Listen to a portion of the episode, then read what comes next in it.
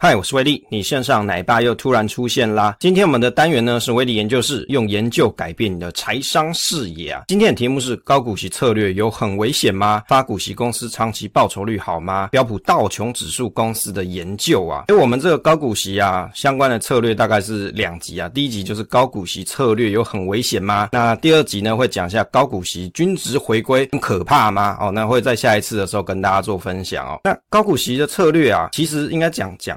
高股息在这几年，其实在台湾非常火热，于是就有很多媒体啊开始提出反思。其实我觉得提出反思这件事其实蛮好的，因为可以让大家去思考一下，诶，大家一热衷的东西到底它有哪些缺点？那甚至会点到一些大家可能常见的一些问题，这是好事啊。那但是呢，就还会有一些媒体会讲说啊，其实哦，高股息啊这个策略是很危险的，那多半是劝人走向啊投资市场指数才是正解。我们当然也知道啊，投资市场指数啊只是大家投资的一个基本盘嘛，你也。可以去投资市场指数，甚至在你的投资组合里面，你可以占比嘛，比如说占一半、占三成、占四成，至少再怎么样，你这一块的话，你还是跟随着大盘嘛。其实这是好事，但是往往都把这个高股息相关的策略啊，或是商品讲成是垃圾啊，或是很危险啊。那某些媒体好像就是一言堂之类的，大概就是你不是投资市场指数的话，大概就是非我族类嘛。那例如说啊，讲到什么笨蛋啊之类的言论就出现了。当然我们啊，台湾是一个言论自由的社会啊，对不同的投资观点，其实。应该有多元化的包容能力啊，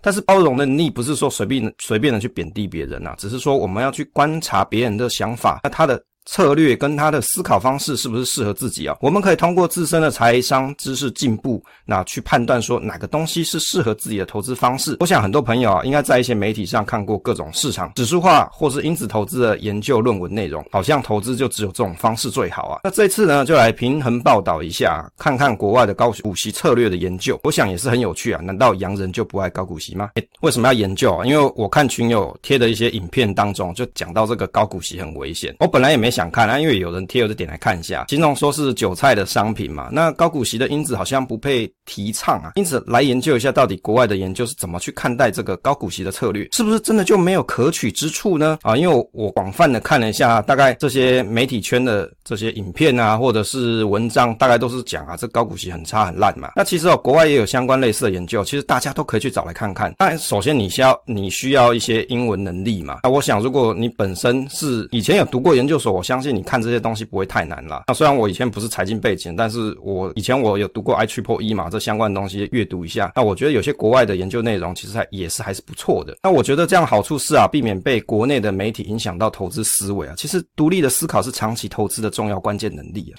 高股息。策略啊，它到底是不是有效呢？其实国外有很多的这个论文期刊是在介绍类似的内容，也有分析高股息因子是不是有效策略，或是认为它是要做一个价值因子的杂讯啊。那到底啊，追求股息到底有没有意义呢？我想啊，其实大部分应该都不在意什么论文内容啦，甚至那些英文东西那么难，其实也不想看。那有些是国外的研究，我觉得国外的地区未必是百分之百适合台湾地区嘛。那既然提到国外的研究，那我们也来看一下国外不同的看法。那这次呢，我会来看一下富达投。投资跟标普道琼指数公司的看法，我想标普道琼指数这间公司大家应该都很知名啦，所以我想他们提出的一些研究报告应该还是蛮有参考价值的。其实哦，零股息大多人在意的是什么？其实大多人在意的是可以看到短期的投资回报，鼓励持续投资。那讲到这，就有人很好笑啊！你怎么只要看短期投资回报？那个零股息又不是又不是说你真的赚到怎么样的？不过我觉得啊，这个对大部分小资族来说啊，领到股息还是一个很直接的回馈方式。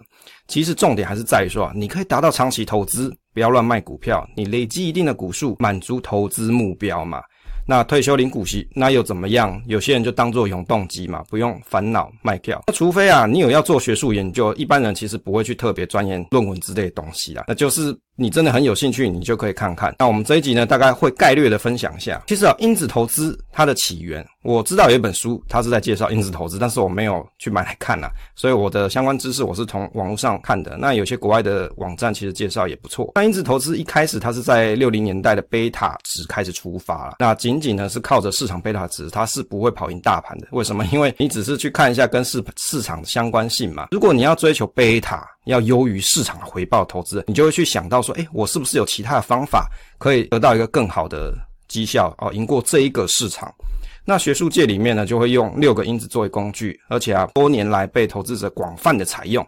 也就是说啊，这六个因子你可以随意的组合，随意的搭配，然后去看看你在你这个市场的范围内的这些标的公司到底适合哪些，可以让你达达到两个目的。第一个就是风险啊，控制风险；再来就是得到报酬嘛，得到一个超额的报酬。大概它关键的方法，哎，就是它的投资目的，大概就是这两。这个因子投资给人家感受是什么？说实在的，你讲因子投资，你去问路上人，很多人都在被人问哈，到底因子投资是什么东西？其实根本没有人知道了。重点是哦，如果你本来就有去看一些，比如说财经的书籍啊，或是看一些频道，你大概会知道有这个东西。我想近年来应该越来越多人知道。其实因子投资给人家感觉就怎样，很学术嘛。其实白话来说，它就是统计的方式。将投资的标的做一些归类分析嘛，这个东西哦，讲起来可能还是很文绉绉。我们可以想象成它是一个特点，诶，就好像有些女生很喜欢讲星座嘛，啊，狮子座啊怎么样，热情嘛，或者是啊这个叉叉星座就是花心，对不对？渣男海王之类的。所以啊，你就可以有这种怎么讲一个既定俗成的一个关键印象，只是差别在于说，因子投资它可能是通过一些数据化的归类分析而得到的一个结论。那我们可以把它解释成一个特点，那有哪些特点股票它会有类似怎么样的结果？数据它归纳出一套道理跟分析的逻辑啊，你又可以称作是叫做量化策略，作为投资系统的一个设计方法。从这一点可以知道，其实它是比较偏向人为去主动挑选股票的概念。只是你把特点找出来，诶，我就是要找类似这样热情如火的诶男生啊，他可能有某些的性质会有这种热情如火的表现，大概是这样。六因子有哪六因子呢？有价值因子、规模因子、波动度因子，还有殖利率因子、经营品质的因子，也就是 quality 嘛。那动能因子也是其中之一。其实我们在常见的高股息 ETF 当中啊，出现的因子大概就有这几种，而且啊，根据这几种，它有各种不同的玩法嘛。比如说有动能的零零七三三嘛，那比如说像价值因子啊，或者是波动度因子，像波动度因子像零零七三嘛，也就有这个东西。殖利率因子大概在高股息 ETF 里面是基本盘啦，大概都会有。那经营的品质因子啊，其实有些新推出的一些 ETF 它就包含在里面。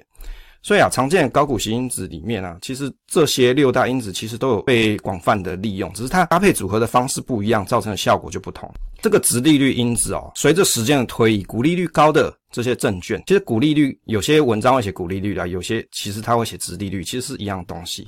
它股利率比较高的证券，它可以提供卓越的回报，那投资者期望从时间的推移当中，根据所赚到的股利率获得更多的回报。那这个东西呢，是富达投资的文章啦。那多年来有许多的学者发表了支持股利率的好处的证据啊，像是这个。艾德温·艾尔顿、那马丁·格鲁伯，还有乔尔·伦兹伯，好，那他们发现股息殖利率跟超额报酬之间存在着一个持久的关系。纳入自由现金流的股利率分析。在这一篇文章呢，它是标普道琼指数公司的文章，它大概完成的时间、发布的时间大概是在二零一七年左右。那没办法，我不知道是不是新的文章要钱啊？当然，因为这个东西都是不用钱，大家自己去 Google 就可以找得到。那在这一篇文章里面呢、啊，他提到是股息投资的重要性是学者和市场参与者广泛研究的议题哦。那股利是股票报酬的一个关键。诶，你各位不是都说股利是左手配右手？洋人的报告里面他提到是报酬的关键呐、啊。这篇提到公司自由现金流跟股利率相结合的投资策略会有更好的超额报酬。诶，这里会提到现金流跟股利策股利率的相结合的方式。那他的研究呢，是从一九九零年的十二月到二零一七年六月，大概是二十八年研究。就是也就是说，他是用二十八年的数据来做一些量化的分析。其实经过二十八年哦，有很多人你一生工作的年纪也差不多就是这个时间阶段。那我想啊，它还是有一个参考价值存在。他在这篇文章里面有提到，手上有现金的公司，它有哪些特点？第一个啊，因为股利率好的公司，它可能是股价下跌导致你股利率变好嘛。这意思就是啊，股价下跌，那你这个股利率、殖利率当然就变好。但是这个不见得是好事啊。所以啊，如果你是单纯看公司有获利，这就不代表说啊，等同公司有足够的现金流，它有可能是有赚钱，但是手上的现金很少。那另外啊，长期维持发股息的公司啊。代表说，它有充足的现金跟更好拓展业务机会，意味着更好的成长。所以啊，其实当你去看一些公司的时候，你大概可以用这些分析的论点，不是说某个东西一定好，就代表说它绝对的好，并不是。你还是要去第二层去分析它到底是好还是不好。自由现金流，自由现金流可以去定义为说啊，经营活动所产生的现金流减去资本支出。其实啊，资本支出就是讲说公司去为了要满足啊公司的一些营运啊业务。他可能会去买一些房产或者是一些设备所花费的金额嘛，你把这些东西都扣掉之后，它就是一个叫自由现金流。那公司就可以用这些多余的现金来做什么？分配股利嘛，偿还债务跟回购股票跟扩大业务。那为什么要分股利？其实这就回到股利精神这件事情。发股息这件事情，它在公司经营的过程当中，它是一个很直接回馈股东的一个方式。其实它最原始的目的的股息精神是这样子的。有发股息公司的一些优点有哪些哦？在这一篇研究里面有提到说，从一九二八年到二零一六年当中啊，股息收入回报率占标普五百指数月度总回报率的四十三 percent。从二零零二年的两百多年来，就是从过去到二零零二年这两百多年以来啊。美国的股市平均总回报率是七点九 percent，按年化计算，那股利再投资啊，贡献了五 percent，股息是总报酬率的主要贡献者。也就是说，大家会习惯领到股息之后，又再投入到市场当中。那股息还可以在什么情况很有用？在市场低迷的时候起到一个缓冲作用啊？为什么？在过去我们很常讲嘛，你今年领到的股息是去年公司的收益嘛。但是今年很落赛，大盘一直跌啊、哦，没关系，至少我还有领到息嘛。很多人他不卖股票，就是因为这一点。当然有另外一派人会觉得很可笑啊，跌了就是跌了，你领股息还不是跌？不是，有很多人就是因为他领了这个股息，所以他在大跌的时候，他不觉得没有必要卖出去啊。所以这个也是一个起到缓冲的作用，反而它是一个心理上的缓冲作用啊。那大大量的研究去表明说，哎，支付股息的公司历来表现出相对小的下行风险 （downside risk）。